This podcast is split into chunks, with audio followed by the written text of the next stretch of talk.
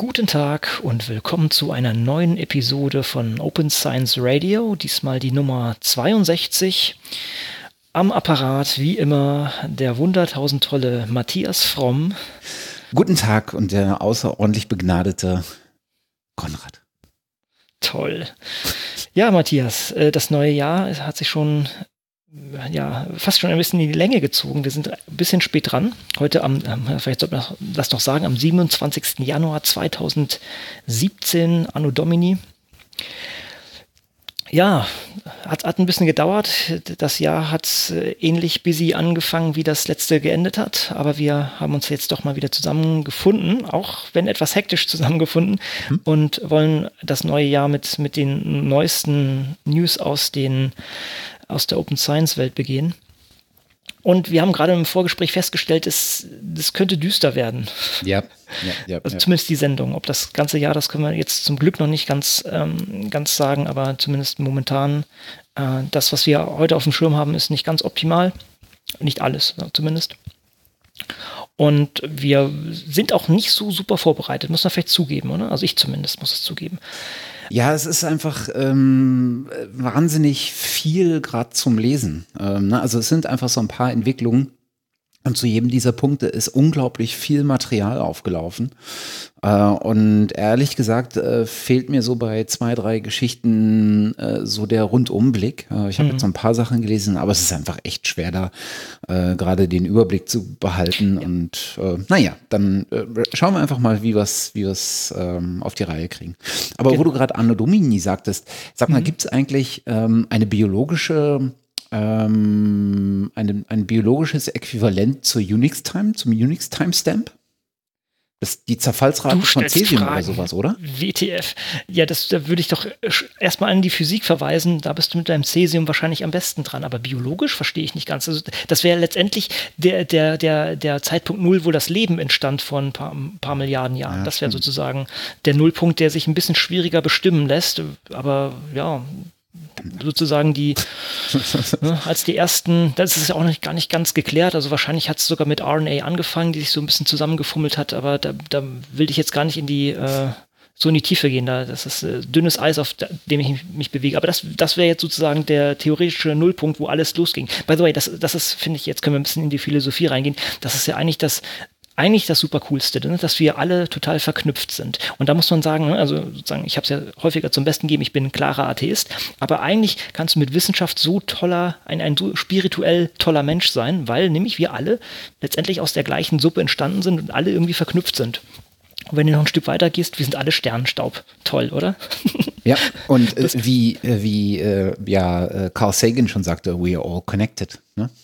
Genau, da gibt es auch, haben wir das schon mal hier reingeschmissen? Es gibt ja diese wunderbaren Symphony of Science, ähm, Symphony of Science Remixes davon. Also wenn man da keine Gänsehaut bekommt, dann weiß ich auch nicht. Aber das ist genau dieses sozusagen dieses Aufgreifen von, von Wissenschaft und sozusagen in das spirituelle Leben einführen. Okay, wir wollen uns halt nicht so esoterisch werden lassen. Ist, es, ist es auch nicht esoterisch, ne? Das ist ja, das ist ja das Tolle. Es ist nicht esoterisch, es ist aber mal ein, vielleicht ein anderer Aspekt von der ganzen Sache. Und ja. vielleicht auch ein schöner, schöner, ein schöner Gegenpol zu unseren äh, News, die wir heute noch alle haben werden. Vielleicht auch noch so als netter Ausblick, meine, mein persönlicher Ausblick, ich glaube, wir kommen später noch ein bisschen dazu. Aber ich äh, habe gesagt, und ich, äh, ich habe schon häufiger mit solchen Aussagen daneben gelegen, ähm, aber das Jahr 2017 wird das Jahr der wissenschaftlichen Software. Das ist sozusagen jetzt mein, äh, meine Voraussage und auch meine Persön mein persönlicher Anspruch in einer gewissen Weise. Also es könnte so ein bisschen self-fulfilling prophecy werden. Ähm, wir haben da verschiedene Entwicklungen. Wir haben äh, die, äh, diese äh, DRSE, also äh, deutschsprachige Research Software Engineer-Zusammenkunft und derartige Sachen. Wir hatten im Vorjahr hatten wir diese, dieses Treffen, wo äh, in, in, in Dresden, wo wir auch noch ein bisschen darauf eingehen werden in einem zukünftigen, in einer zukünftigen Session. Also da ist einiges am Brodeln und am Kochen und ich denke, da kann man noch viel rausholen. So das, was sozusagen offene Daten vor vielen und nicht vor vielen, vor einigen Jahren waren, So wird das jetzt auch hoffentlich für Software sein, auch mit vielen Problemen von Reproduzierbarkeit und auch langfristige Reproduzierbarkeit äh, bis hin zu, äh, wie kann man das der Uni schmackhaft machen, dass die auch hier ganz klar sagen, wir sind für Open, äh, Open Source, aber da wird jetzt viel Bewegung reinkommen und mhm. wir sind Teil dieser ganzen Sache. Also wir wollen die Sache auch aufrühren und bewegen. Und da, das wird ja. definitiv spannend. Das wird aber auch sicherlich eine ähnliche Auseinandersetzung geben mit ähnlich viel Widerstand ähm, aus einer ähnlich gearteten Gruppe wie die ähm, wie die, wie die Entwicklung, die es im Bereich Open Access gab. Weil du hast im Prinzip ja im Bereich wissenschaftlicher Software einen ähnlichen Marktaufbau. Ne? Also du hast ja, ja. große Unternehmen, äh, die eine sehr starke, ähm, also die wissenschaftliche Software programmieren und vertreiben vor allen Dingen für sehr, sehr, mhm. sehr viel Geld. Ähm, und äh, die werden sicherlich eine ähnlich starke Lobby äh, haben oder versuchen aufzubauen, wie es die äh, klassischen wissenschaftlichen Verlage gemacht haben, als äh, die Open Access Bewegung Fahrt aufgenommen hat und das sozusagen zur Bedrohung für sie wurde, wenn sie sich nicht Absolut. Drehen, ne? Ja, stimme ich dir total zu. An der Stelle äh, vielleicht äh, die erste Empfehlung vom 33C3. Ähm, den Vortrag, den der André Lampe gehalten hat, äh, ging es um Mikroskopie und er hat in seinem Vortrag zwei Aspekte beleuchtet. Oder besser gesagt, also vom Inhaltlichen abgesehen, hat er in seinem Vortrag zwei Aspekte betont. Das eine ist, offene Daten sind geil. Ich glaube, das war sogar mhm, der Wortlaut, genau. den er gewählt mhm, hat. Ja. Und zweitens, Leute, guckt euch offene Software an. Und er hat das am Beispiel von Mikroskopie-Software gemacht. Ähm, und ich kann, kann mich nicht mehr genau an die Zahlen erinnern. Aber er hatte erwähnt, dass ähm, er oder er mit seinem Team oder auch Kollegen von ihm mit offener Software ähm, jetzt arbeiten, anstelle mit der Standard-Mikroskopie-Software, die von ähm, klassischen Anbietern kommt, wahrscheinlich mhm. mit den Geräten geliefert, ähm, mit dem Vorteil, dass die Kosten drastisch reduziert sind. Also ich glaube, mhm. er sprach da von äh, einigen hunderttausend Euro für diese Geräte inklusive Software. Ne? Jetzt ist die mhm. Frage, wie teuer die Software alleine wäre, äh, versus offen. Also nichts, was man für die Software bezahlt. Und was ich ganz erstaunlich fand, die offene Software ist auch noch deutlich besser. Und da reden wir auch das nicht über heftig. Millisekunden, sondern er meinte irgendwie die äh, für so ein, für so ein Bild ähm, was, äh, was die aus der klassischen, äh, klassischen Software, aus der ähm, kommerziellen Software kommt, die braucht halt irgendwie, äh, was war es, 30 Sekunden, zwei Minuten, irgendein merkwürdiger Wert, um dieses Bild zu generieren. Und die offene Software kann es in ein paar Sekunden. Und das mhm. ist, äh, das ist schon echt beachtlich. Also, ja, kann ja, ich dir nur zustimmen. Genau, man hat auch diesen Vendor-Login, also das heißt, äh, man ist ja sonst auch durch diese Software und diese Formate auch häufig an, an Leute gebunden, an, an Firmen gebunden. Und äh, das ist natürlich eigentlich kein Zustand. Man ist, ist an Mangel an Reproduzierbarkeit letztendlich. Man kann Sachen nicht einfach mal nachkochen äh, die Daten vielleicht anders auswerten. Und äh, das ist natürlich ein Riesenpotenzial. Und das sind, sagen wir mal so, diese, diese Schiene der doch sehr speziellen ähm, Analyse-Software eben auf bestimmte Geräte zuge zugeschnitten, aber nehmen wir doch mal hier kein Blatt vom Mund, ganz klar so Sachen wie MATLAB, ja, also was mhm. sehr viele Leute nutzen. Wir hatten ja Diskussion auch mit dem, äh, Greg Wilson während, Software, während unseres Software Carpentry Gespräches, aber äh, MATLAB ist ein, ist ein Riesenmarkt und da ist auch diese Parallele, die du vorhin meintest, ganz klar gegeben. Jede einzelne Universität hat anscheinend einen Vertrag mit der Firma, die das herstellt. Mhm. So.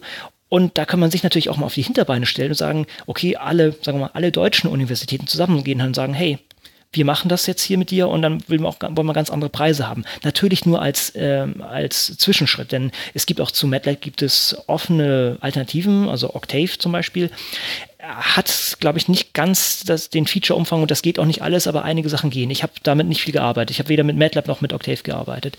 Aber da muss man sich einfach mal umschauen, welche offenen Möglichkeiten gibt es. Und da kann man natürlich auch ganz klar über, über Geld auch argumentieren und den Leuten sagen, okay, wir müssen hier, äh, wir können ja ziemlich gut einsparen und ähm, daher setzt euch mit den Sachen äh, au, äh, ja, auseinander und dann kann man vielleicht damit auch Kurse finanzieren, die das Ganze vorantreiben. Hm.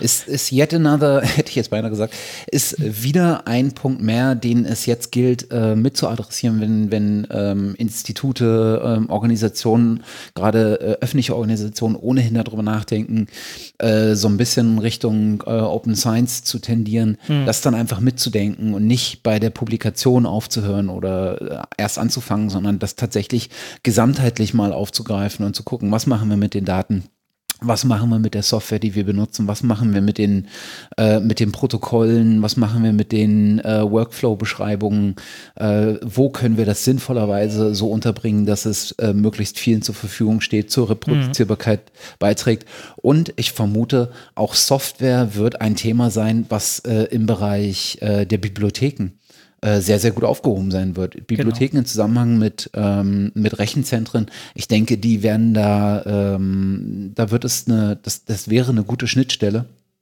Äh, um, um in diesem Bereich ähm, da die Services für die eigenen Wissenschaftler äh, aus, der, aus den eigenen Instituten ähm, bereitzustellen. Mhm.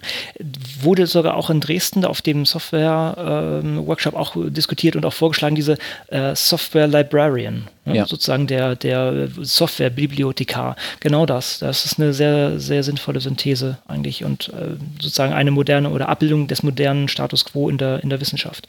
Ja. Also von daher denke ich, da haben wir viel, viel interessante Sachen vor uns und können uns auch aktiv mit einbringen und ähm, möchte ich auch jeden sozusagen auch ansprechen, das entsprechend zu machen. Mhm damit schlittern wir schon fast in den Aktivismus rein und äh, das Thema Aktivismus. Und da kann ich natürlich sagen, ich glaube, wir haben, du hast es ja schon angesprochen, der, der, äh, der letzte Kongress sozusagen, ähm, den hatten wir noch gar nicht an, angesprochen. Das heißt, der jährliche Chaos Communication Kongress, das Treffen vom Chaos Computer Club. Und auch da waren wir, wir hatten es ja schon angekündigt, äh, wir haben wieder einen Workshop organisiert und äh, also einen Open Science Workshop organisiert darauf und der ist auch sehr gut angekommen, waren auch sehr viele interessante Leute dabei, auch Leute so von der äh, Free Software Foundation und sowas, äh, kommen wir glaube ich auch später sogar noch drauf.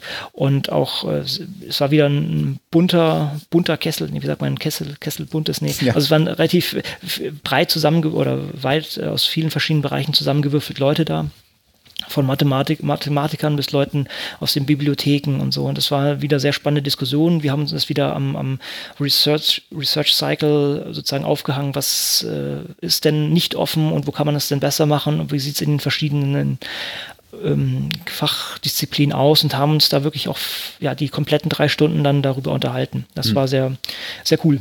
Wo du gerade Research Cycle sagst, mhm. ähm, da habe ich letztens drüber nachgedacht und ich glaube, ich drehe mich da selber so ein bisschen im Kreis.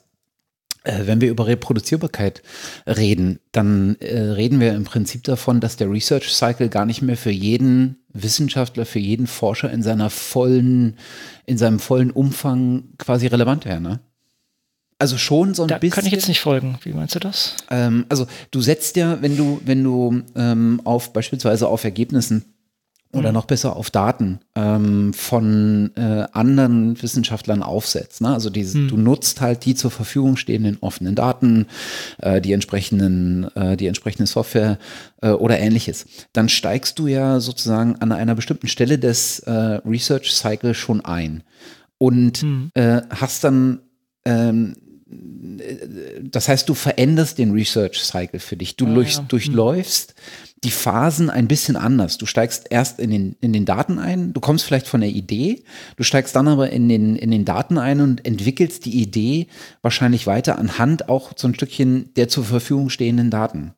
Mhm. Also da, ja. da beeinflusst ja. sich etwas und ich weiß nicht so genau, wie man das, vielleicht ist das auch zu, zu zerdacht schon, vielleicht ist das einfach bloß eine, eine dass, der, dass der Research Cycle sozusagen ähm, eine Ebene tiefer, aber genauso ansetzt oder eine Ebene höher, aber genauso. Aber ich stelle mir das so ein bisschen vor, dass, dass da eigentlich so kleine Auswüchse passieren müssten, die so eine Extraschleife drehen und dann wieder zurückkommen in den größeren Research Cycle. Also hm. irgendwie, naja. Vielleicht ist das Ja, ich verstehe, was du meinst. Ja, äh, gut, man muss natürlich sagen, dieser, dieser äh, Research Cycle ist natürlich auch erstmal so ein hypothetisches Konstrukt, was ja. ja auch nicht von allen jetzt komplett gemacht wird. Du kannst auch als, keine Ahnung, als Philosoph jetzt eine Forschung betreiben und das vielleicht ohne richtige Datenakquise oder sowas ja. fahren. Also äh, ist ein Konstrukt, aber ich, ich verstehe, was du meinst, dass, dass man jetzt andere Möglichkeiten hat, einzusteigen und andere Punkte aufzugreifen und da ähm, auch mehr springen kann. Ja, ist eigentlich, ja, stimmt. Ja.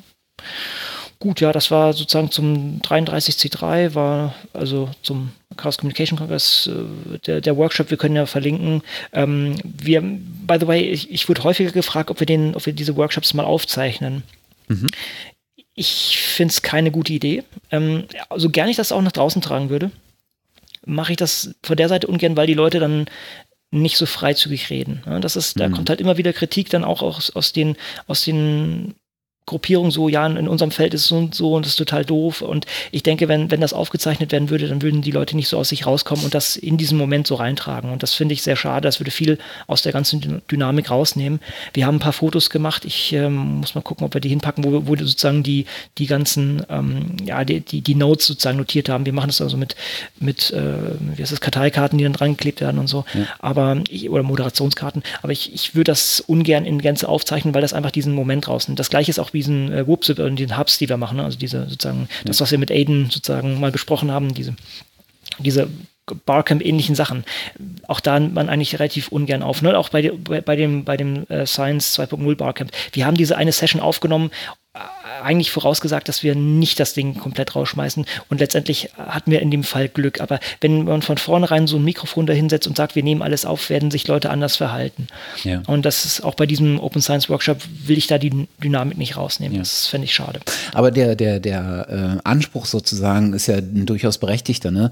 Weil äh, in dem Moment, wo du sowas aufzeichnest, in welcher Form auch immer, ich meine jetzt gar nicht mhm. mit einem Mikro oder sowas, mhm. ähm, machst du es ja auch sichtbar. Und zwar langfristig ja. sichtbar. Ne? Und das ist ja das, mhm. was wir auch schon äh, mit, mit den Organisationen, äh, mit den Organisatoren des, ähm, des Open Science Barcamps äh, besprochen haben.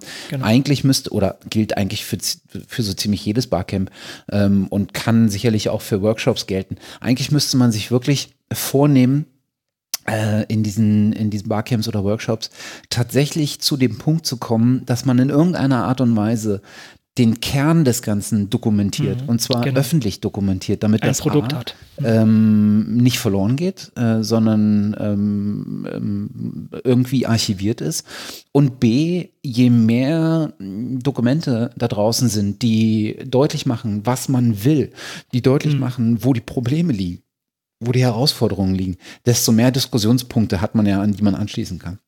Mhm. Ne? Nee, das stimmt. Desto wahrnehmbarer ja. wird ja. das. Und das wäre mhm. insofern gar nicht schlecht. Gut, ich, ich hätte es anders formulieren sollen. Du hast natürlich recht, auch das wäre eine Art von Dokumentation oder Aufnahme. Sozusagen nicht die individuellen Stimmen, sondern mehr das Gesamtbild, was sich da rauskristallisiert, dass man das festhält und mhm. dann zum Besten gibt. Und da stimme ich auch voll und ganz zu. Äh, wir, wir können ja auch unser Pad hier reinschmeißen, wo auch ein paar Sachen gefunden wurden, aber dass man, und, und auch die, die Bilder finde ich eigentlich ganz gut, wo man diesen Research Cycle hat und dann da, da Sachen rum organisiert hat. Das, da stimme ich voll und ganz zu, ähm, dass man dann abstrahieren kann und auch diese persönlichen äh, Verbindungen sozusagen rausnimmt und einfach das Gesamtbild den Leuten an die Hand gibt, was dann wieder eine sehr nützliche Ressource sein kann, ja. Ja, ja. Ne, also im Prinzip wäre schön, gerade für so Workshops, wo es ja tatsächlich äh, in der Regel, ich weiß nicht, wie es jetzt beim 33C3 war, mhm. ähm, wie in, in welche Tiefe äh, das ging sozusagen, äh, weil das ja schon deutlich offener ist. Aber gerade von Workshops, die auf bestimmten Themen sitzen, wäre es natürlich schön, wenn sich einfach äh, jemand bereit erklären würde, hier, ich schreibe im Nachgang einfach was zusammen. Ne? Weil mhm. gerade das ist es halt, ne? Weil dadurch werden die, auch die Ideen, die da diskutiert werden und in den Raum geworfen wurden, im Nachhinein durchsuchbar. Und das ist, glaube ich, das Allermeiste das, äh, oder das Allerwichtigste, dass du Ideen, die irgendwo mal formuliert sind und die durchaus ihre Berechtigung und auch äh, ihre Wichtigkeit haben, dass die nicht einfach dann verpuffen, weil sie nie wieder jemanden, äh, jemand findet ähm, oder sie an anderer Stelle nur neu formuliert werden, sondern dass man sich daran äh, irgendwie orientieren und auch mal ähm, daran anknüpfen kann. Ne? Und so ein bisschen wie, äh, wie die klassischen Kon äh, Conference Paper. Ne? Das ist zwar hm, immer bei genau. großen Konferenzen, äh, diese Proceedings oder sowas, das ist zwar ein deutlich anderes Level und auch eine sehr anstrengende, ähm, ein sehr anstrengendes Vorgehen, weil das natürlich abgestimmt werden muss und äh, auch wieder gereviewt werden muss und sowas. Aber so, sozusagen diese, Anfor diese Anforderung, dass man das einfach dokumentiert, finde ich nach wie vor ist einfach äh, eigentlich ein sehr, sehr sinnvolles Vorgehen. Ja, was natürlich auch einfach nett gewesen wäre, nochmal Zusammenfassung zu machen. Ich hatte es auch eigentlich geplant, dass ich hatte auch Mikrofon dabei und solche Sachen, dass man zumindest nochmal eine kleine Aufnahme direkt macht und auch nochmal die, die, diese Sachen einfängt. Ähm, wir haben es nicht geschafft, äh, ist ja auch so zwischen, zwischen, zwischen den Jahren ist es dann doch äh, immer relativ anstrengend und äh, von daher haben wir das leider nicht geschafft, aber äh, auf jeden Fall wäre so eine Zusammenfassung auch eine schriftliche Natur natürlich immer nett. Also wer das nächste Mal sowas macht und ähm, da ist auch schon der nächste Open Science Workshop auf dem Radar. Ich weiß noch gar nicht, ob ich das schon ankündigen kann. Ich mache es einfach mal, um auch den Druck zu erhöhen. nicht wirklich. Ähm, Die äh, VHM und die DGHM, das sind letztendlich die ja, großen Organisationen in der, in der Mikrobiologie, die treffen sich dieses Jahr in Würzburg und haben eine Konferenz zusammen. Das ist immer eine relativ großer, große Sache. Und da gibt es auch verschiedenste Workshops und Panels. Und Andreas Leimbach hat gesagt, hey, da können wir doch einen Open Science Workshop machen. Und das ist eigentlich eine super Idee, denn im Vergleich zum, sagen wir so, 33C3, zum Chaos Communication Congress, wo Leute sowieso sehr offen eingestellt sind und man vielleicht sagen könnte, ach, das ist doch äh, Eulen nach Athen tragen, ist das doch ein ganz anderes Pflaster, sagen wir das mal so. Und denke ich, ist ein, ja, eine super Grundlage, um das auch mal in, in, in, Personengruppen reinzubringen, die das vielleicht noch nicht so dermaßen auf den Schirm haben. Von daher bin ich da jetzt ganz gespannt. Das ist jetzt auch noch am, im, am Organisieren. Von daher, das kann auch sein, dass es aus irgendeinem Grund jetzt nicht stattfindet. Das ist jetzt noch nicht in Stein gemeißelt, aber äh, es ist sehr wahrscheinlich. Ist noch nicht ganz klar, wann genau, aber wir werden dann auch ein ähnliches Format fahren wie auf dem, äh, wie, ja, auf den anderen Veranstaltungen, wo wir das immer machen. Also ein relativ offenes und interaktives Format, soweit das auch in den Zeitrahmen passt. Wenn es zeitlich kürzer gelegt ist, muss man natürlich ein bisschen mehr moderieren und ein bisschen mehr vorgeben, aber das ist der, der grobe Plan. Mhm. Und ähm, da sind Andreas und ich sind da dran. Aber das war seine Idee, das finde ich ganz gut, dass er da sozusagen sich in, also in die, nicht in die Höhle des Löwen wagt, das ist ein bisschen überzogen, aber es, es ist sozusagen schon ein bisschen, bisschen anderes Standing, was man da mit sowas hat. Mhm. Ja, auf jeden Fall spannend. Bevor wir ähm, das, das Thema, äh, wie sage ich schon, bevor wir das Thema 33C3 äh, ad acta legen hier, ähm, ich verlinke nochmal den Sticker.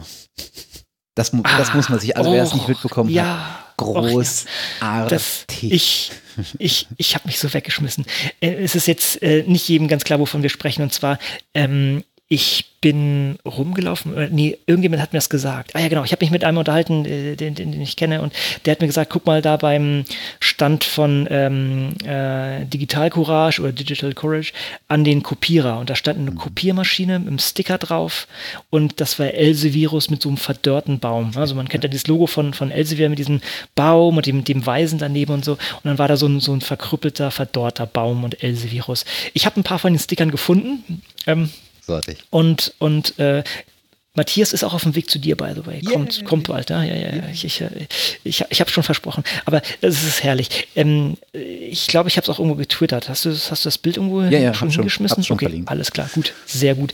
Und ähm, das ist, ähm, ja, äh, war lustig, also so traurig das auch ist. Das wäre jetzt eigentlich der perfekte Anknüpfpunkt, um, um bei LCW weiterzumachen, oder? Dann können wir das ein bisschen fast hochziehen. ja, wobei wir haben einige Stellen von, von LCW, insofern kommen die ohnehin so ein paar Mal. Okay, gut, Aber wo wir gerade bei Sticker sind, es gibt auch äh, neue Open Science Radio Sticker. Das heißt also, ähm, es gibt nicht so besonders viele. Ich habe nicht so besonders viele machen lassen, weil ich erst mal sehen wollte, wie die aussahen.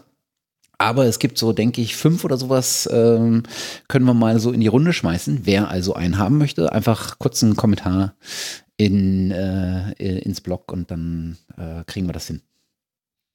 Sehr schön. Ja. Coolio, ja, das neue Logo, was ist neu? So neu ist das gar nicht mehr, das ist jetzt auch schon eine Weile am Start ist, aber immer noch eine Augenweide. Ja, mal gucken, wie lange es existiert. Hast du schon wieder neue Pläne? Ach, ich weiß nicht. Ich bin immer mit, mit, mit der Webseite, mit dem Logo, bin ich mal. Ich habe meinen Frieden noch nicht gemacht, sagen wir mal. Das ist allerdings auch so ein Projekt, was man eigentlich ewig betreiben kann. Das ist wie so ein, so ein Gärtner, der andauernd irgendwie umgraben muss und dann doch noch irgendwie eine Blume sieht, die ja. doch irgendwo umgesetzt werden muss und so. Naja. Ja, schwierig. Das ist doch, ist doch ein kreativer Prozess, das ist doch schön. Ja, das ist doch. Und wo wir gerade, äh, äh, wo wir gerade bei, ähm, wo wir gerade bei Aktivismus sind. Ähm, ja. Ich hatte letztens eine Diskussion äh, in der Uni. Ich habe so einen kleinen äh, Vortrag gehalten, ähm, Einführung Open Science ähm, mhm. und äh, warum man das Ganze machen sollte, ähm, was es so für Möglichkeiten gibt, überhaupt erstmal die ersten Schritte in der Hinsicht zu machen. Mhm. Ähm, äh, ähm, und äh, was es, äh, was das eigentlich so für Undergraduates bedeutet. Ne? Also mhm unter dem Aspekt, dass das halt nicht nur aus meiner Sicht nicht nur relevant äh, ist für äh, Wissenschaftler, die schon auf dem Wege sind, ihre Meriten zu verdienen, sondern auch äh, für diejenigen, die halt noch nicht äh, den, den äh, höchsten Abschluss erreicht haben, die halt noch nicht an dem Punkt sind, dass, die, äh, dass sie irgendwie an ihre Dissertation schreiben oder ähnliches.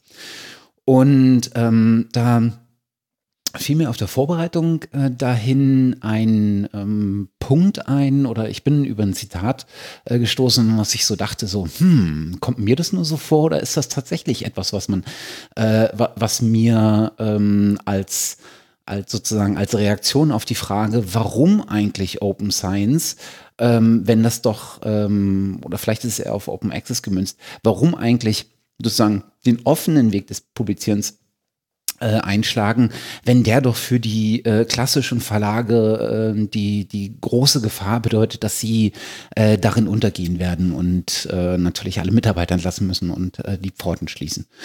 Und ähm, dann dachte ich so, hm, das, vielleicht ist das etwas, was, äh, was man öfter mal anbringen sollte. Und zwar bin ich auf das Zitat gestoßen, ähm, jetzt habe ich es natürlich vergessen. Ganz großartig, Herr Fromm. äh, Trommelwirbel? Ja. Äh, äh, äh, Beziehungsweise ich habe den Wort laut vergessen. Okay, okay. Ja, genau. A rising tide lifts all boats. Ja, sehr schön. Sehr schön, sehr schön. Und das kommt mir irgendwie passend vor. Ja, das passt auch, weil gerade Wissenschaft beeinflusst ja jeden nicht, nicht sofort direkt und nicht gleich morgen, sondern langfristig. Und genau das ist das Problem. Man braucht hier langfristiges Denken, um zu verstehen, dass eine offene Wissenschaft eine Verbesserung für die Gesamtgesellschaft bringt. Und, und wenn man, wenn man jetzt irgendwie äh, so ein bisschen äh, diesen Jobs nachholt, ähm, vielleicht kennt das, kennt man das nicht mehr, aber es gab früher Leute, die hießen, glaube ich, Gasschnüffler. Ja, die sind mit, mit so einem Rohr durch die Gegend gelaufen und haben geschaut, ob Gas irgendwo austritt. Oder als der elektrische Kühlschrank eingeführt wurde oder auf den Markt haben, haben alle Leute rumgeheult, weil das nette Gespräch mit dem Eismann, der nämlich diese Eisbarren bringt, dann ja nicht mehr da ist. Ja? Mhm. Also ja, das ist natürlich schade für die Leute und ähm, Automatisierung wird uns auch in großem Maße noch alle beeinflussen. Da muss man auch ganz wichtig ähm, nachdenken. Ja? Also Thema Automatisierungsdividende und derartige Sachen. Und äh, da ist viel zu machen. Aber also wegen den paar Leuten, die sozusagen hier über solche Verlage oder ihr, damit ihr Brot äh, erwerben. Und man muss sagen, da ist ja auch eine sehr große ähm, Akkumulation auf wenige Leute, würde ich sogar was sagen. Das ist ziemlich viel Shareholder Value, was da generiert wird. Leute, das darf es nicht sein. Hm. Also das ist, das, das darf nicht der Grund sein. Das darf echt nicht der Grund sein. Also das ist, darf kein Argument sein, sagen wir das so. Ja. Gut, zurück auf den Track. Genau ja, dann haben wir eigentlich, was haben wir denn hier als nächstes noch? Also jetzt kommen so vielleicht nicht ganz optimal vorbereitete Sachen zugegebenermaßen, aber die, der OECD-Ausblick ähm, in Wissenschaft, Technologie und Innovation 2016 sagt, dass offene Wissenschaft die nächste große Herausforderung sei.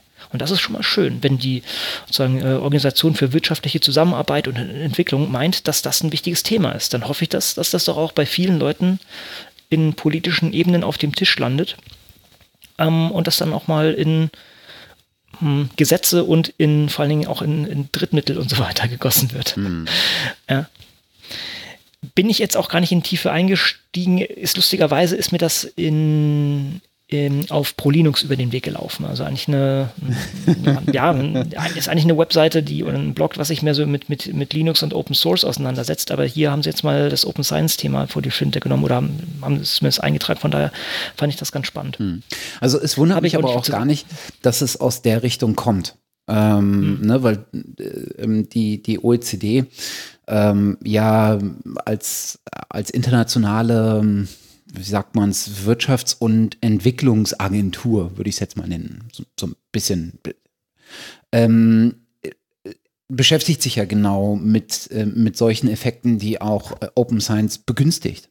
Ne? Das mhm. letzte Mal, ähm, äh, als, ähm, als das Thema groß äh, diskutiert wurde in Bezug auf, ähm, äh, auf Seuchen und Krankheiten, das war, glaube ich, der Zika-Virus, richtig?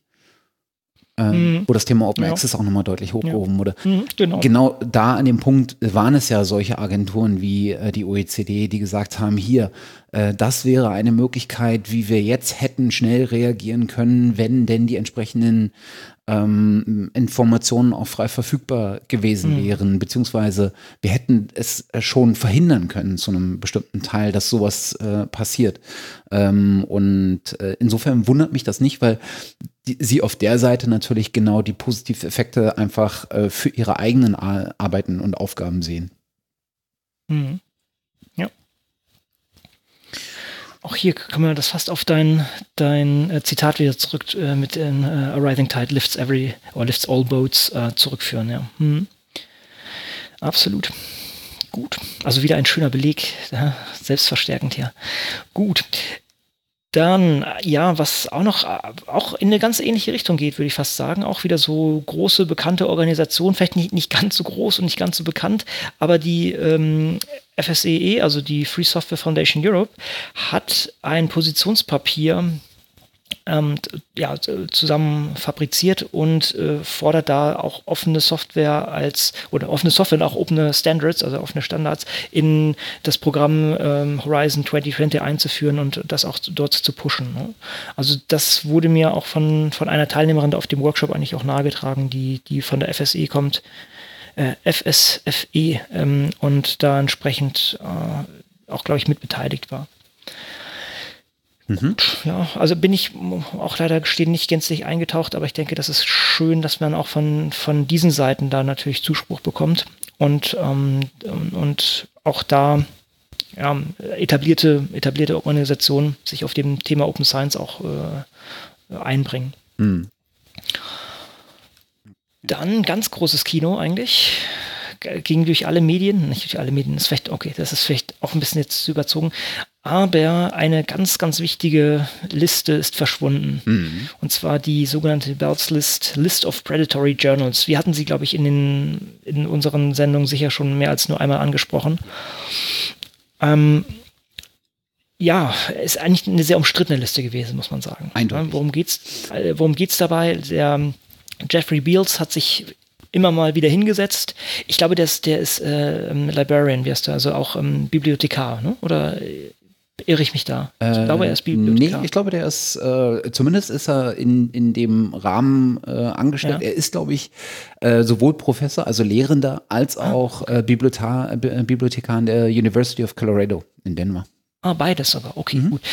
Auf jeden Fall hat der sich immer mal wieder hingesetzt und hat sozusagen nach Journalen geschaut, die letztendlich keine Journale sind, sondern eigentlich solche Pseudojournale, soll heißen, mh, hm, bei denen es eigentlich nur darum geht, Geld zu machen mit mhm. diesem Open Access äh, Prädikat. Im Sinne von, ja, hier, du kannst bei mir publizieren, du musst mir ein bisschen Geld geben und dafür mache ich alles für dich, äh, was ein ordentliches Journal halt so tut, hauptsächlich halt Peer Review. Und ähm, äh, diese Journale existieren, die das sozusagen nur vorgeben. Wir hatten das, glaube ich, ich glaube sogar in einer der ersten Episoden, wo ich mit dabei war. Ne? Da haben wir die, diesen, ja. äh, diesen Test vom ähm, John Bohannon, glaube ich, ge gemacht, ne? wo, er, wo er das auch nochmal durchgeführt hat und so. Genau. Also wo er sozusagen ak aktiv äh, bei solchen Journalen äh, schlechten, schlechte Paper eingereicht hat. Letztendlich sind das, ist es sozusagen eine Service oder eine Vortäuschung, eine, eine Dienstleistung, die nicht erbracht wird. Das heißt, äh, die Sachen werden vielleicht irgendwo auf eine Webseite geklatscht, aber es findet dabei oder vorher kein Peer Review statt. Und diese Liste von dem Jeffrey Beals sammelt das entsprechende. Und das Problem ist, da waren auch immer wieder Sachen dabei, wo das eigentlich nicht wirklich belegt war, wirklich. Ja. Ne? Also die, die, sein Vorgehen ist halt ähm, schon immer echt umstritten gewesen. Im Prinzip macht er das ja auf Basis der Auswertung äh, von äh, Scopus. Ähm, und das ist natürlich an sich schon äh, eine Quelle von, von, von Bias und Verzerrung, ne? weil äh, A sind nicht äh, alle äh, Journals äh, sofort in, in der Scopus-Datenbank äh, verzeichnet. Das braucht also eine Weile, bis auch neue Journale dort verzeichnet sind. Und äh, entsprechend äh, stehen natürlich äh, neue Journale auch erstmal, naja, nach seiner Vorgehensweise erstmal zumindest auf der äh, unter Verdacht äh, kein, mhm. äh, kein wirkliches ähm, wissenschaftliches Journal zu sein.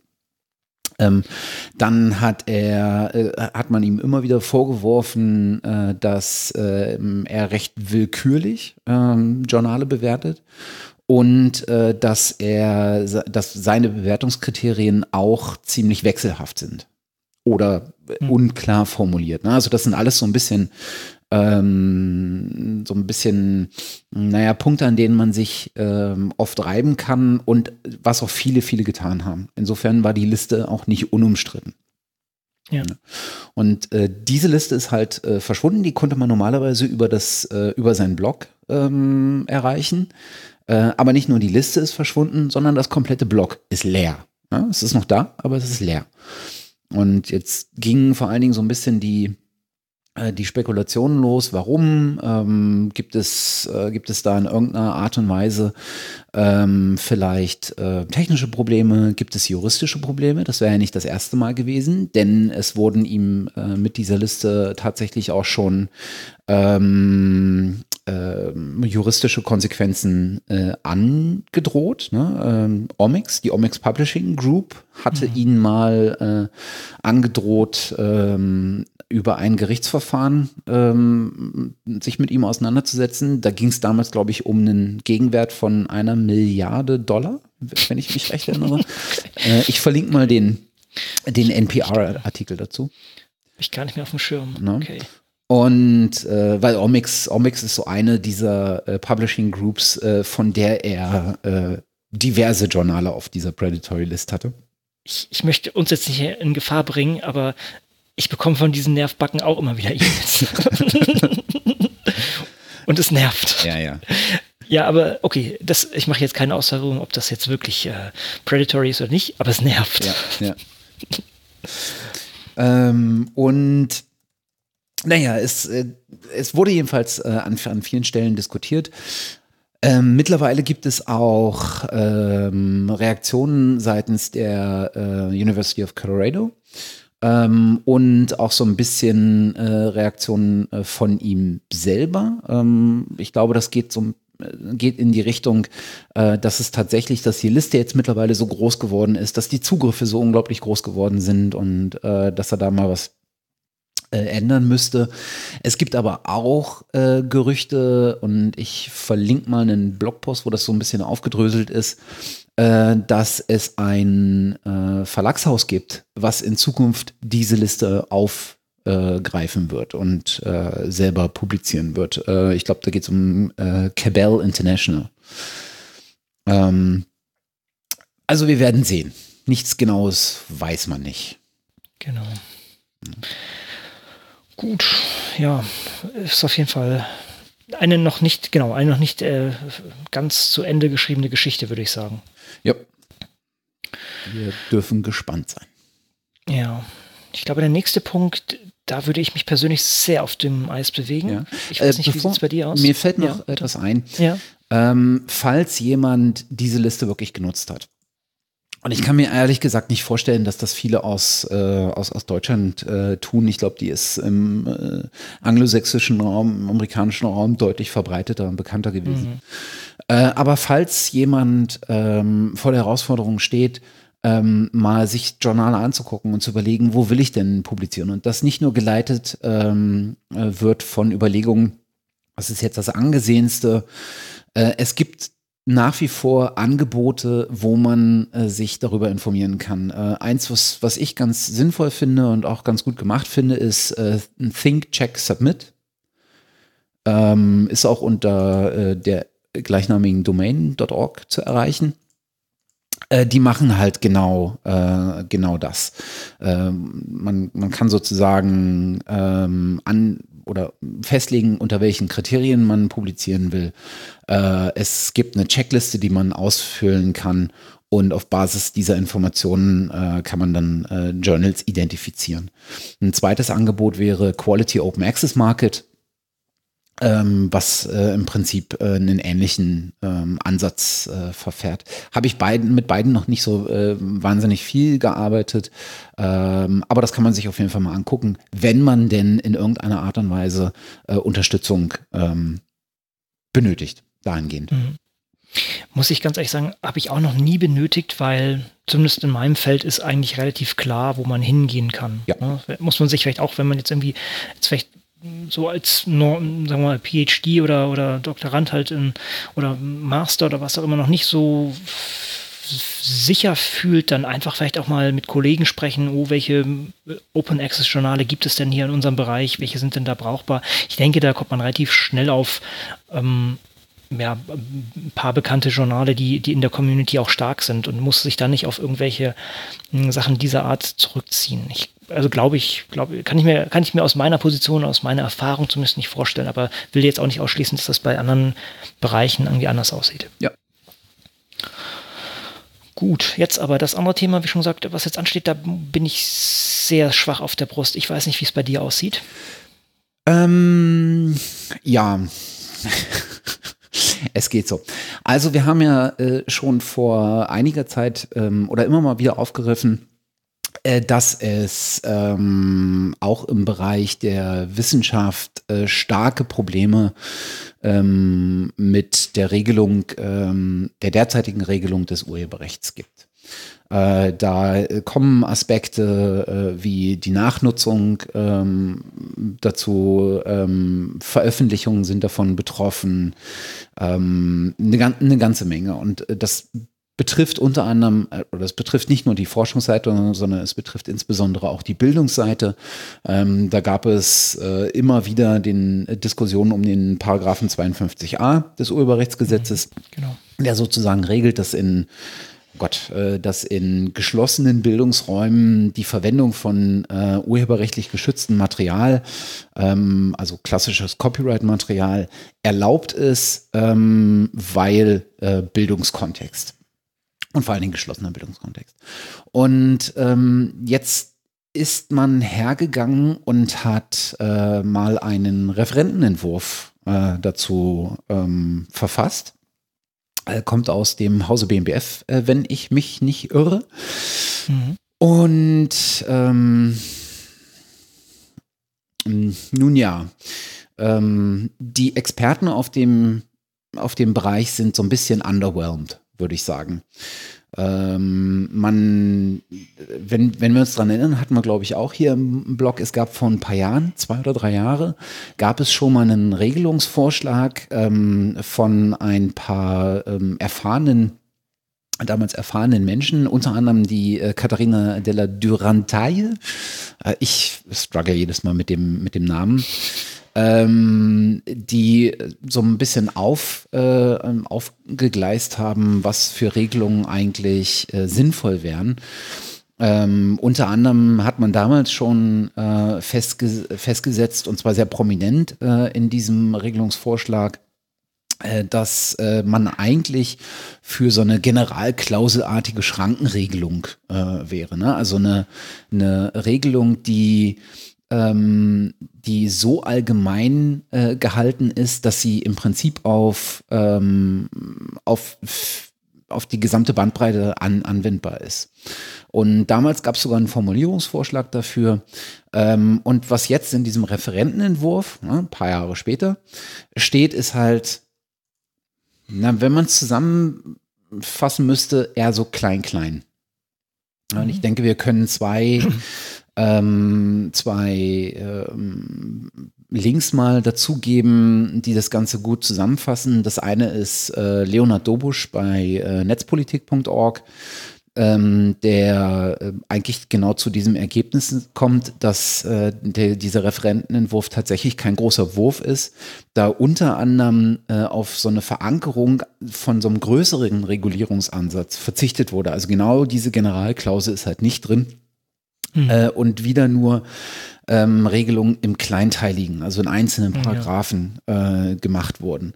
Äh, was halt einfach darauf hindeutet, dass man äh, in zwei Jahren eigentlich wieder neu verhandeln müsste. Ne? Also man, man kommt da einfach nicht zu einer Regelung, die mal gültig ist und die verlässlich ist. Ne? Weil wenn wir alle drei Jahre wieder neu, neue Regelungen haben, dann haben wir irgendwann das Problem, dass niemand mehr weiß, was ist denn jetzt rechtens und was ist nicht rechtens. Und der andere Artikel wäre, äh, der äh, eine Einschätzung ähm, von Rainer Kuhlen. Rainer Kuhlen ist äh, Sprecher beim Aktionsbündnis Urheberrecht für Bildung und Wissenschaft und hat sich mal in so einem in so einer in so einem Ad-hoc-Post äh, ähm, dazu geäußert, kommt aber im Prinzip äh, zu einem ähnlichen Ergebnis, ähm, nämlich ähm, er erkennt durchaus sinnvolle Einzelregulierungen, aber sieht in diesem Entwurf äh, auch so ein Stückchen weit eine vertane Chance für eine viel breiter angelegte und eigentlich eine viel dringend benötigtere Neuregelung vieler, vieler Aspekte. Ne? Und er sagt aber auch ganz klar, das ist jetzt wirklich mal nur ein, ein Teil. Ähm, das Bündnis wird sich da sehr viel äh, expliziter mit auseinandersetzen und stellt auch in Aussicht, dass es da nochmal eine, ähm, eine detaillierte detailliertere Analyse dazu gibt. Mhm. Also auch hier noch kein Deckel drauf. Ähm, ja, es, es, ja, es ist natürlich auch, man, man, man könnte dieses Klein-Klein vielleicht ein bisschen verstehen, dass man ja sich der Sache langsam nähern muss. Ja, das ist nicht optimal, aber manchmal, wir hatten es schon häufig auch mit diesen ganzen Embargo-Fristen und so, dass die immer kürzer werden, solche Sachen. Das wäre noch eine ne mögliche Erklärung, aber natürlich wäre es schöner, wenn man das alles in, auf einen Schlag ja. am Tisch hätte. Der Unterschied ist halt, dass Embargo-Regelungen auch rückwirkend keine Probleme darstellen, aber wenn du eine, wenn du dich an einer Regelung orientierst und die mhm. drei Jahre später wieder ähm, ad absurdum geführt wird, mhm. äh, dann hast du für das Material, was im Zweifel drei Jahre zuvor so genutzt wurde, keine Rechtssicherheit mehr, dass dass das auch in Zukunft noch verwendbar ist. Das ist ja, und das kann ich einfach, das kann ich gut nachvollziehen an der, an der Stelle. Also äh, auch Disclaimer hier, ich bin weder Jurist äh, noch bin ich Urheberrechtsexperte. Vielleicht bringe ich da auch Sachen durcheinander. Wer da, wer da eine andere Meinung zu hat, einfach Kommentare ähm, ins Blog schreiben. Ähm, aber das, das scheint mir so ein bisschen das Problem zu sein, äh, dass hier dieser Prozess immer wieder kleine Aspekte neu zu regeln, am Ende eher zur Verwirrung als zur Vereinfachung des Ganzen führt, was natürlich sinnvoll wäre, das zu vereinfachen, weil wir dann nicht mehr das Urheberrecht als eine Hürde haben, von äh, die Menschen daran hindert, äh, entsprechend zu agieren und äh, Dinge zu verwenden, äh, sondern sie eher dazu äh, animiert, ähm, ähm, auch, auch Sachen offen zu äh, legen ähm, und äh, weil sie einfach dann Dinge verwenden können. Wo wir wieder bei deinem Zitat von vorhin landen, was ja auch aller der Gesamtgesellschaft wieder hilft, genau. wenn alle Zugang zu solchen Wissen haben. Ich glaube, wir haben einen Titel. Ja. Wie auch immer. Ja. Allerdings. Okay. Ja, ähm, ja noch, noch ein äh, ein Punkt, den, den ich eigentlich hätte vorher anbringen können. Den haben wir ja auch vermerkt, äh, der jetzt hier unter Aktivismus noch läuft. Und ich habe ja hier jetzt das Jahr 2017 zum Jahr der wissenschaftlichen Software ausgerufen. Das lässt sich auch durch andere Sachen belegen und zwar durch die Gründung oder ja offizielle, ja, offizielle Gründung, würde ich jetzt sagen, der DRSE. Wobei jetzt muss ich fast sagen, ob das schon vor war. Wie auch immer, auf jeden Fall passt es sehr gut herein. Also äh, die ich hatte sie oben kurz erwähnt, DRSE oder DERSE, also die deutsche Research Software Engineer Vereinigung hat sich sozusagen gegründet mit, äh, mit Verbindung in einer gewissen Weise zum ähm, na, zum, äh, ah, wie heißt es, äh, Software Sustainable Institute in, in UK, wo das Ganze schon sehr, sehr viel äh, gediegener ist. Und äh, so dran hängt. Ich bin da lustigerweise, es gab auch einen Blogpost dazu, bin ich auch irgendwie mit drauf. Das war so, ging sozusagen in die Mailingliste da und wer da wer sozusagen äh, sich da berufen fühlte, konnte dann mit draufkommen. Es geht sozusagen darum, wie man diese ganze Softwareentwicklungssache hier auch ein, ein, Sprachrohr bietet. Und wie schon gesagt, in UK ist das schon durch dieses Software Sustainable Institute schon lange der Fall. Und jetzt haben viele Leute, unter anderem der Martin Hamic und der Stefan Janosch, haben das jetzt mal auch in die Hand genommen und ähm, auch da viel angefangen. Es gibt jetzt auch eine Webseite, die noch ein bisschen spärlich aussieht von, von der ganzen Organisation, aber das wird alles auch in, in Bälde gefüllt. Wir haben auch jetzt momentan geteilte Calls. Das heißt, wir haben von unser AG Open Science Call von der ähm, von Open Knowledge haben wir jetzt sozusagen als Plattform zusammen mit der DRSI zusammen gemacht. Das heißt, wir machen jetzt gemeinsame Calls erstmal. Mal gucken, das kann sein, dass das irgendwann wieder auseinanderdriftet, wenn wir sagen, okay, die, die Themen sind jetzt zu speziell oder Wir sind auch zu viele Leute, um das in so einem Call abzuarbeiten. Aber ich muss sagen, der letzte Call, der, ähm, der gehalten wurde am, am, im Januar, war auch jetzt sehr erfrischend und das fand ich auch sehr schön, dass da noch frisches Blut sozusagen mit reinkam. Von daher äh, finde ich das eine klasse Sache. Und äh, bin, ich bin ja auch in, sozusagen in, in, beiden, in beiden Gruppen da vertreten. Von daher sehe ich da ganz klar auch den personellen die personelle Schnittmenge, aber auch vom, vom gesamten Spirit her ist das natürlich das Gleiche und unterstützt natürlich nochmal meine aufgestellte These 2017, das Jahr der wissenschaftlichen Software. Also wer Interesse hat, kann sich da einklinken. Mailinglist ist momentan da und da gibt es sicher auch viele Möglichkeiten, auch mh, mm, sich einzubringen und auch durch Veranstaltungen entsprechend mitzuwirken. Mhm. Ja, Letzter Punkt aus dem ja, aus der Kategorie Aktivismus und einer, der zugegebenermaßen so ein Stückchen weit an mir vorbeigegangen ist, auch wenn ich von John in letzter Zeit eine ganze Menge höre und wir auch noch einige Sachen von ihm heute in der Sendung haben. Ähm, die Rede ist von John Tennant, äh, unter anderem, der sich gerade auf mehreren Ebenen mit Elsevier anlegt. Ja. Ähm, in diesem Bereich tut er das, oder in, in, in, in bei dieser Meldung, äh, tut er das zusammen mit Martin Paul Eves und Stuart Dawson, beide Professoren, ich glaube beide in UK, wenn ich mich nicht täusche. Bin ich mir aber gerade nicht sicher, weil das ist ich wirklich etwas, nicht, ja. was im hm. Dezember an mir vorbeigegangen ist, was ich hm. jetzt erst wieder äh, ausgegraben habe. Hm. Ähm, die ähm, geschrieben haben ähm, an das äh, Competition, an die Competition and Markets Authority äh, und äh, um eine Untersuchung bitten hinsichtlich äh, der, wie Sie es nennen, oder äh, wie man es nennt, äh, der RELX Group. Und ich glaube, RELX, das sind die vier großen, ähm, äh, die vier großen ähm, Verlagshäuser, äh, die zusammen äh, weit über äh, 50 Prozent des gesamten Markets, Markts von ähm, äh, wissenschaftlichen Journals ähm, darstellen. Also es, Elsevier ist auf jeden Fall dabei ähm, oder Reed Elsevier vielmehr. Ähm, ich glaube sogar, es ist ausschließlich Reed Elsevier, oder?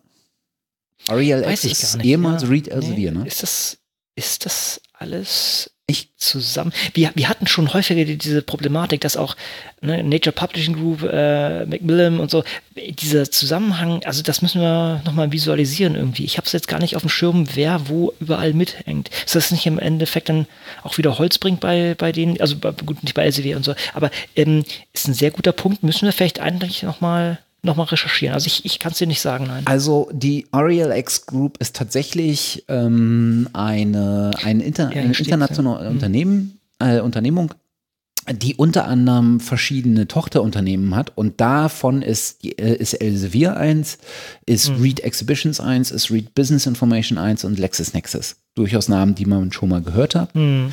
Äh, RELX Group ist sozusagen äh, die darüber, ähm, die, die, die, äh, wie sagt man, Mutterorganisation. Ja. Äh, die Hauptorganisation. Das heißt also, es geht ausschließlich in dem Fall ähm, um ähm, Elsevier und gar nicht so sehr um die anderen. Das heißt also, äh, mit den anderen Großen zusammen ist dann die Marktmacht nochmal deutlich äh, mehr. Und es geht darum, äh, dass Elsevier halt seine äh, Marktmacht mit ähm, irgendwie äh, ähm, mit ähm, oder seine Marktmacht oder seine Marktposition ausnutzt und dementsprechend natürlich äh, ein Stückchen weit entgegen äh, dem äh, agiert, was man eigentlich mit äh, offenen Märkten und offenem Wettbewerb erreichen will, nämlich eine Regul äh, Regulierung durch den, äh, mhm. durch den äh, Wettbewerb selbst.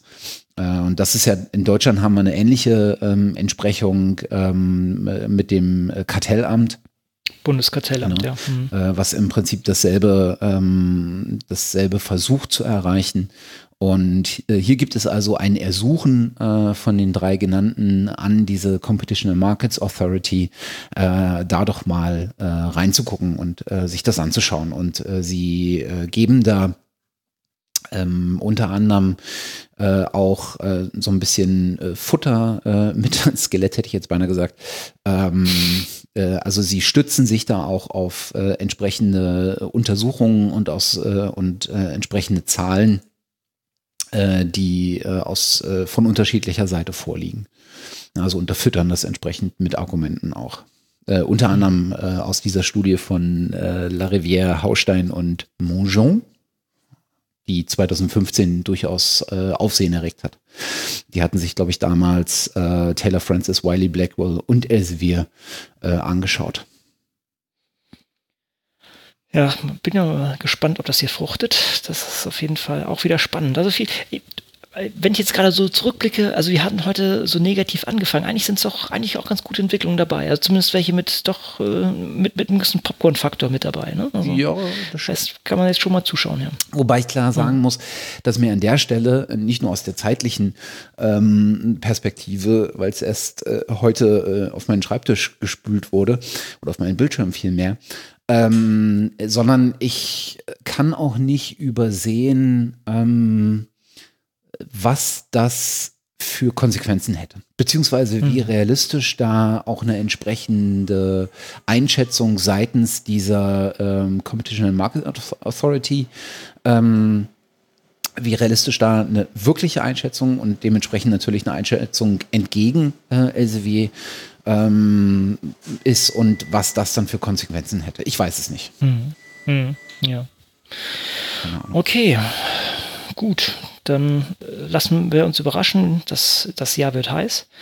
Und ähm, dann verlassen wir eigentlich unseren Aktivismusbereich und gehen zu Open Access und Lizenzen über. Und da gibt es eigentlich nur eine klitzekleine Meldung, dass jetzt auch die äh, Creative Commons Lizenzen in der Version 4.0 in deutscher Übersetzung verfügbar sind. Genau. Weswegen ich das, da reingeschrieben habe, ist mhm. der Zeitraum. Das hat jetzt das verstehe ich zwei Jahre gedauert. Ach so, okay. Bis diese Übersetzung da war. Und ich meine, wenn man sich mal das Creative Commons, die Lizenzen, ähm, die Lizenzen wurden ja nicht das erste Mal in, in äh, Deutsch übersetzt. Ja. Ne? Das heißt also, da ist wahrscheinlich ein Common Core, der in irgendeiner Art und Weise schon mhm. da ist und dann um mhm. die Änderungen ähm, entsprechend erweitert werden muss.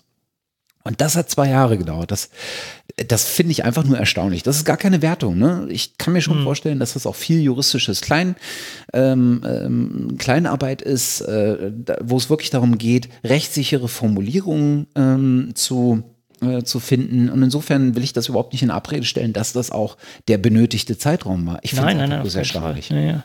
ja, und ich, ich ich möchte mich jetzt hier sehr weit aus dem Fenster lehnen und auch den Schuldigen daran sehen. Äh, das sind nämlich die Share-alike, Non-Commercial und äh, Non-Derivative-Version der ganzen Sache. Ich denke, bei Buy ist es eigentlich überhaupt kein Problem. Ja.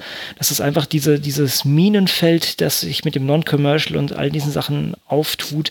Und äh, also ich glaube, ich habe es ja schon mehrfach gesagt, ich bin ja mehr so der, der BSD-Guy als der, der ähm, GPL-Guy.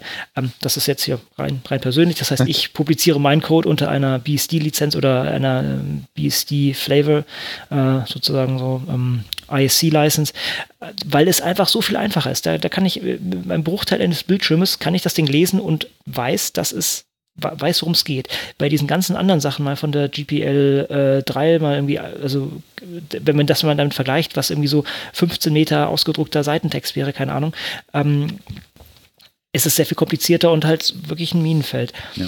Und ich denke, gerade diese, diese Teile haben hier dazu beigetragen. Noch einmal, äh, das sage ich aus meiner persönlichen Sicht. Ich persönlich finde, dass halt diese, diese Einfachung oder dieses einfache Nett, ich kann natürlich nachvollziehen, die Motivation dahinter, dass das, was frei ist, auch frei bleiben soll. Und frei im, im Sinne von, von Libre, von Freiheit, nicht Freibier, kann ich auch voll nachvollziehen. Aber es, es kommt mit einem doch sehr starken, sehr starken Kosten mit sich. Mhm. Ne? Also mit den Kosten im Sinne von ähm, so einen Aufwand, so einen juristischen Aufwand zu betreiben und das auch ins Gehirn reinzuladen, was wahrscheinlich ein Nicht-Jurist gar nicht wirklich äh, verarbeiten kann.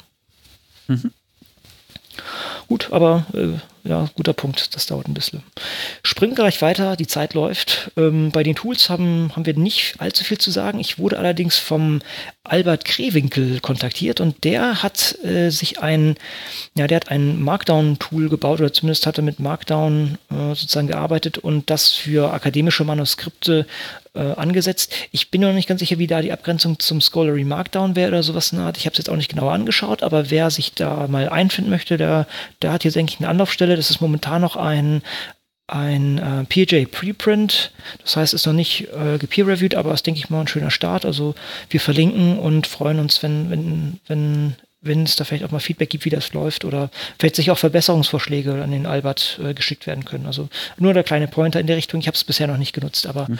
ist, ist, denke ich, ganz schön.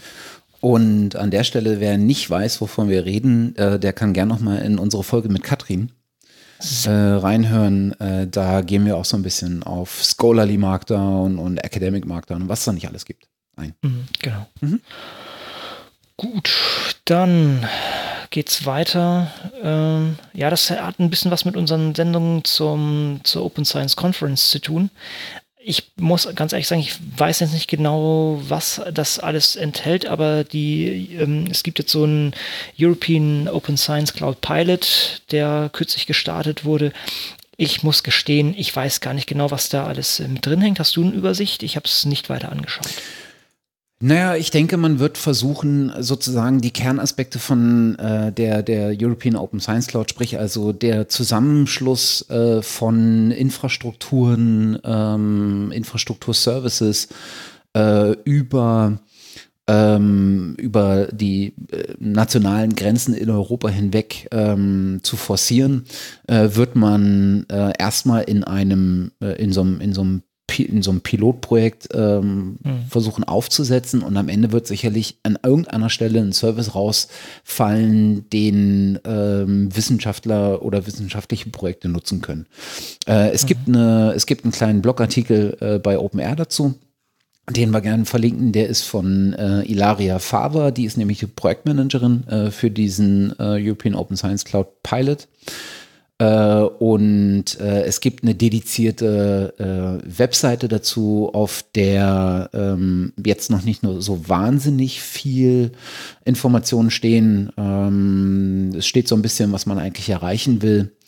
Welche, dass man eine Reihe von Services äh, anbieten will, dass man ähm, dass man äh, Demonstratoren äh, für unterschiedliche ähm, Fachkontexte mal äh, angehen will. Es äh, gibt ein paar Infos dazu, dass es ähm, dass es äh, 33 äh, europäische Organisationen sind und 15 äh, Third Parties, äh, wie auch immer man das dann, äh, was auch immer das dann sind, Unternehmen vielleicht, ich weiß es nicht so ganz genau.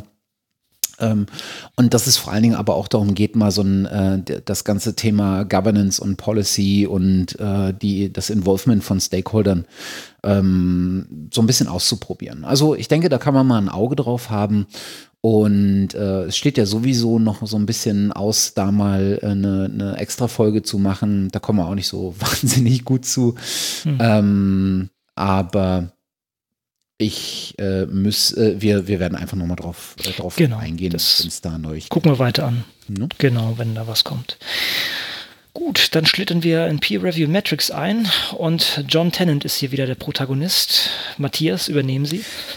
Ja, John ist äh, sehr umtriebig. Äh, wer ihm folgt, äh, der kann das auf jeden Fall nachvollziehen. Und ähm, äh, jetzt gibt es ja, muss ich kurz in die Liste gucken. Ich habe ja vorhin gesagt, er legt sich gerade auf mehreren Ebenen mit Elsevier. Mhm, genau. ähm, das hat er getan ähm, zum zweiten Mal, ähm, indem er mal das Thema äh, Peer Review ähm, aufgegriffen hat. Der Hintergrund ist äh, ganz kurz zusammengefasst. Äh, John hat für ein Paper einen äh, Peer Review Artikel verfasst äh, und hat den, äh, ich glaube, der, das Paper sollte bei einem LCW-Journal erscheinen und hat den auf Pablons ähm, veröffentlicht. Mhm. Ja, und äh, richtet sich jetzt ähm, an die, ich weiß es gar nicht so ganz genau, fragt jetzt sozusagen, ähm, ob, ach, hm, hm, ähm, ich bin. Ja, ob es überhaupt erlaubt ist. Ne? Das, genau. das ist, ist, eine berechtigte Frage. Also, das habe ich mich, das ist auch immer wieder gefragt.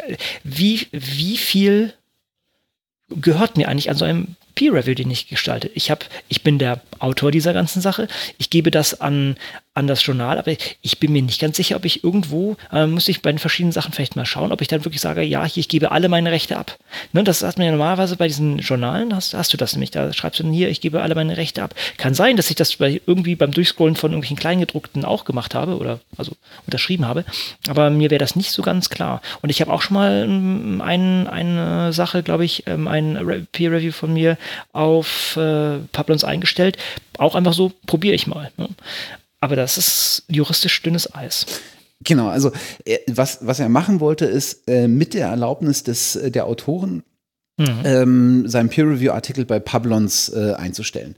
Das ging wohl, wenn ich es richtig verstehe, nicht ganz so, weil ähm, äh, weil gesagt wurde, äh, bevor sie das machen äh, können, müssen sie vom Publisher ähm, die Erlaubnis einfordern. Mhm. Ne? Und ähm, im Prinzip argumentiert er jetzt, äh, hey, ähm, ich habe halt einen Pablons-Account, ich will halt meine Peer-Reviews offen machen, weil die natürlich auch so ein Stückchen weit auf mein eigenes äh, auf meinen eigenen, ähm, meine eigene Arbeit zurückfahren, weil das ist ja etwas, was ich in meinem professionellen Leben äh, gemacht habe und was durchaus auch eine Leistung von mir darstellt. Hm. Äh, und im Prinzip ist das so, als äh, würde äh, Elsevier mir ähm, meine Rechte äh, an dieser Arbeit vorenthalten damit. Ne, und hm. potenziell auch, äh, auch Einkommen. Und er hat halt so eine, er hat halt äh, reingeschrieben, dass er für die Peer Reviews äh, halt irgendwie so, ein, äh, so, ein, so eine Flat Fee von 10.000 Pfund oder sowas ähm, einfordert, einfach um genau die, äh, die Absurdität äh, zu zeigen. ähm, das Ganze äh, gibt es in seinem Blog äh, in zwei Artikeln, verlinken wir. Es gibt auch eine Reaktion von LCW als Comment unter einem der beiden Artikel und mittlerweile hat auch Nature ähm, das aufgegriffen und hat äh, mal drüber berichtet und ähm, hat äh, den Artikel, der liest sich, glaube ich, ganz gut, weil er so ein bisschen das, äh, das beleuchtet auch, äh, worum es da auf einer größeren äh, Ebene geht. Mhm. Vom Speziellen zum Allgemeinen, ja. Genau. Mhm. Ähm, und wo wir gerade bei äh, John Tannen sind und auch bei Peer Review sind, ähm, John hat, äh, ist so einer, der sehr, sehr umtriebig ist, äh, andere auch dazu zu animieren, äh, selber ähm, offen zu arbeiten, selber Peer Reviews äh, zu machen. Und er hat äh, in seinem Blog mal so ein paar Punkte zusammengeschrieben, zusammen ähm, geschrieben, die so als, ähm, naja, als Aufhänger äh, dienen können, die, die einfach beachtenswert sind, wenn man selber Peer Reviews verfassen möchte. Und äh, das ist, glaube ich, für jemanden, der sich damit äh, initial beschäftigen möchte, ähm, ganz gut.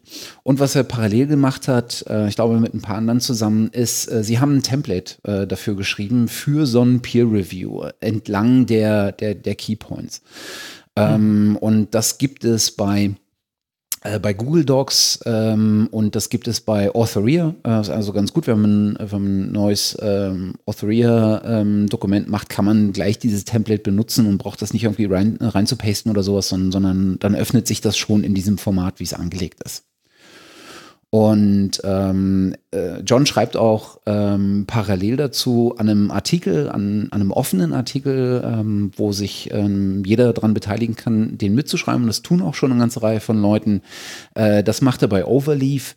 Äh, und in diesem Artikel geht es halt genau um äh, die Zukunft äh, von Peer Review, wie sowas in Zukunft aussehen kann, wenn man die derzeit gegebenen Möglichkeiten eigentlich mal voll ausschöpf, ausschöpfen könnte. Mhm. Sehr schön. Bei den äh, Empfehlungen kann ich natürlich auch immer noch auf unseren ähm, Open Science Peer Review Oath verweisen, auf das Paper, was wir mal geschrieben haben. Aber das ist mit so einem Template natürlich noch alles noch viel netter und geschickter. Das ist cool. Mhm. Kann man einfach die Strichliste durcharbeiten oder die, die To-Do-Liste abarbeiten und, und reingehen. Genau. Ja. Und wer noch ein bisschen mehr zu Peer Review erfahren möchte, äh, der kann mal in die aktuelle Folge vom Ploscast äh, reinhören. Ähm, dort ist äh, Eamon Dude, Dwade zu Gast. Ich weiß nicht, mhm. äh, wie er ausgesprochen ist. Ähm, und der beschäftigt sich als Wissenschaftler äh, mit den Motivationen und Algorithmen, äh, die man finden kann, wenn es darum geht, ähm, wie eigentlich, nach welchen Mustern äh, Review eigentlich stattfindet. Ähm, also wie dieser Review-Prozess äh, funktioniert, da kann man, ich glaube, die haben mit äh, so mit äh, Datenanalyse-Methode mal versucht, genau.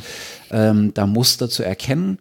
Äh, und darüber berichtet er in, in dem aktuellen Podcast. Das ist schon der zweite Teil mit ihm. Es gibt auch einen ersten Teil, der ein bisschen allgemeiner gehalten ist und der darauf abzielt, mal zu darzustellen, wie eigentlich äh, so Big Data, ähm, also die, die äh, Datenanalyse-Methoden von großen Daten, die uns zur Verfügung stehen, äh, wie die uns eigentlich äh, helfen können, äh, mehr Verständnis für so diese, diese Prozesse innerhalb der Wissenschaft ähm, zu erkennen oder abzuleiten. Mhm. Ja, mit den, den Emin habe ich auf der Wiki-Site getroffen. Mit dem habe ich sogar in der einen Session an dem Siegerzeug ein bisschen rumgehackt. Das war auch ganz lustig. Der hatte, hatte einen sehr guten Datenbestand und solche Sachen. Das ist super spannend. Und da ist es die, dieser Podcast oder diese, diese Sendung ist sehr krass von der Seite, dass er natürlich schon gewisse Sachen aufzeigt, dass die Leute, die, die Review, die man angibt, ähm, ja, dass die halt äh, schon einen gewissen Einfluss drauf haben, auch, auch Geschlechterverhältnisse und solche Sachen oder Geschlechterbeziehungen spielen da auch mit rein. Das ist schon ein bisschen, fast ein bisschen scary, wenn man sich das, äh, wenn man sich das mal anhört. Aber auf jeden Fall empfehlenswert. Gut, wir haben noch ein paar Sachen so zum vielleicht schnell abarbeiten. Ähm, es gibt sozusagen als Alternative zum zu Zenodo gibt es jetzt noch Software ähm, Heritage, die letztendlich GitHub Repos speichern und, und langfristig ähm, ablegen, ist vielleicht eine Möglichkeit, um auch wissenschaftliche Software abzulegen. Dann gibt es einen relativ großen, sagen wir es mal unschön, Fuck-up ja. bei, bei einem großen ähm, Publisher. Ähm, ich bin selber auch reingelaufen, weil die auch so Journale haben wie Bioinformatics und sowas. Äh, letztendlich ziehen die gerade ihre Adressen um und die DOIs die redirecten noch nicht wirklich. Und da findet man jetzt momentan einige Paper nicht so schön. Der Ross Mounds hat das mal schön zusammengetan und er, er, er streicht natürlich auch sehr schön äh, dabei heraus, unsere Universitäten zahlen denen einen Haufen Geld dafür, dass sie diese Leistung bringen und die bringen sie jetzt schon eine ganze Weile nicht. Und das ist echt heftig. Ja. Ja, und äh, ich meine, das ist halt das Schlimmste, was passieren kann, ne? weil ja, genau. äh, wenn das Paper nicht da ist, dann ähm, ja, dann ist halt ja. doof. Ne? Und, äh, aber er, er, er, sagt auch nochmal äh, deutlich, äh, bei Sci-Hub gibt es die noch. Genau, Goose Tooth. Also das ist, uh, by the way, uh, Oxford Universal Press, die, also zum Beispiel auch Journal of Bioinformatics haben, das ist relativ wichtig. Also ich bin jetzt auch schon ein paar Sackgassen da gelaufen und solche Sachen, aber naja, anyway, das ist Gut. Verlinken wir zum, zum, zum Nachlesen, äh, weil wir genau. versuchen wollen, die äh, Sendung heute mal pünktlich zu beenden. Genau, bis deshalb, ihr merkt gerade so ein bisschen der Endspurt. Genau, genau, genau. Ähm, es gibt einen lesenswerten Rant von Aaron McKiernan. Hatten wir auch schon ein paar Mal. Ähm, Aaron. Mhm hier und die hat angefangen, ich glaube, sie, äh, das ging ursprünglich darauf zurück, dass sie gerade ein äh, Paper bei PJ eingereicht hat und dann schrieb sie ähm, so auf, auf Twitter ähm, so, hey, ähm, unglaublich, durch was man alles gehen müsste, äh, um, um ähm, wenn das Paper jetzt evaluiert werden äh, wird und, und sowas. Und dann fing sie halt an, irgendwie äh, mit 1 von N, ähm, ne, also Ausgang offen. ähm, Tweet für Tweet in so einen Rant zu verfallen zum Thema ähm, des wissenschaftlichen Publizierens und vor allen Dingen ähm, der, der Evaluation ähm, von, von wissenschaftlichen Papern, die man so als Wissenschaftler raushaut und was das für die Karriere eigentlich bedeutet. Ne? Also die Bewertung des Ganzen für die Karriere, für die eigene Leistung. Und der ist einfach äh, total lesenswert, äh, äh, der, der Rant. Das sind so irgendwie, weiß nicht, 16, 17 Tweets oder sowas, wo sie sehr, sehr pointiert ähm, so die Probleme aufzeigt. Also das lohnt sich wirklich, da so mal, mal so ein bisschen durchzugehen. Und was sich auch lohnt, ist mal einen Blick ähm, in das Paper zu werfen, was so der Anstoß war, ähm, das auch bei PJ Preprints äh, gerade noch verfügbar ist. Äh, da geht es nicht, nämlich genau um, um, um das Thema äh, Open University und ähm, warum eigentlich das äh, das, das offene Teilen, das freie Teilen von wissenschaftlichen Ergebnissen eigentlich nur die Verbesserung von äh, Bildung und Wissenschaft bedeuten kann. Genau. Ja um wieder zu deinem ursprünglichen Zitat zurückzukommen von vorhin. Jo, jo, jo. Gut. Ja, und das letzte machen wir, glaube ich, mal nur als Teaser und beschäftigen uns da vielleicht das nächste Mal mit. Ähm, denn da passiert gerade extrem viel und vielleicht ist es sinnvoll, da noch ein Stückchen ähm, Zeit ins Land gehen zu lassen. Auf jeden Fall. Und äh, zu gucken, wohin die Entwicklung geht, wer da alles mit aufspringt.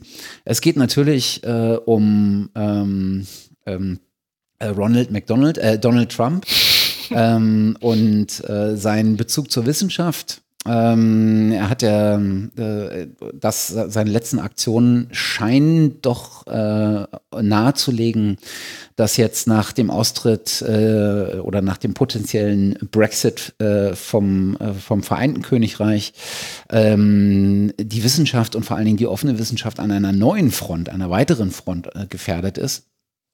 Und Front ist ganz bewusst gewählt. Ne? Wir sind hier keine Militaristen, mhm. aber das ist doch in, in, in Details schon ein erheblicher Angriff auf, äh, auf, auf die Wissenschaft, was da passiert. Ähm, es gab so ein paar äh, Aktionen jetzt, äh, die darauf hindeuten, äh, dass Mr. Trump ähm, ein sehr gespaltenes Verhältnis zur Wissenschaft hat, explizit zur Klimawissenschaft oder zu allen mhm. Wissenschaften, die sich mit dem Thema Klimawandel beschäftigen. Es ist nichts Neues. Äh, wir verlinken mal einen ähm, gut zu lesenden Artikel ähm, beim Science Insider ähm, wo es, ähm, wo jemand mal sich hingesetzt hat und äh, mal aufgeschrieben hat, worauf, äh, auf was wir uns denn mal gefasst machen können, ähm, was mit ähm, Donald Trump als Präsident so auf die Wissenschaft zukommen könnte. Und es gibt auch schon die ersten ähm, Reaktionen ähm, auf seine ersten Aktionen. Also es formuliert sich oder es formt sich da so ein bisschen Widerstand. Ähm, zunächst äh, auf, auf, auf Twitter äh, öffentlicher Widerstand von einigen äh, öffentlichen Organisationen. Ähm, und es wird einen Science March in Washington geben, äh, der sich gerade äh, so, so ein bisschen als äh, Bewegung äh, geriert und ähm, wächst und gedeiht, äh, wo es tatsächlich äh, Wissenschaftler ähm, auf die Straße lockt. Und was ich eine ganz spannende Entwicklung finde, ist, äh, anscheinend gibt es jetzt so ein bisschen die Bemühungen von einzelnen Wissenschaftlern, in die Politik zu gehen. Hm. Ähm, genau. Dazu dann bald mehr. Ganz genau. Gut, ja, dann war das doch eine schöne erste Folge im Jahr. Mehr davon, baldig. Und äh, ja, bleibt uns nur noch Tschüss zu sagen. Bis zum nächsten Mal. Genau. Und bleiben Sie uns gediegen. Danke, Matthias, war wieder klasse.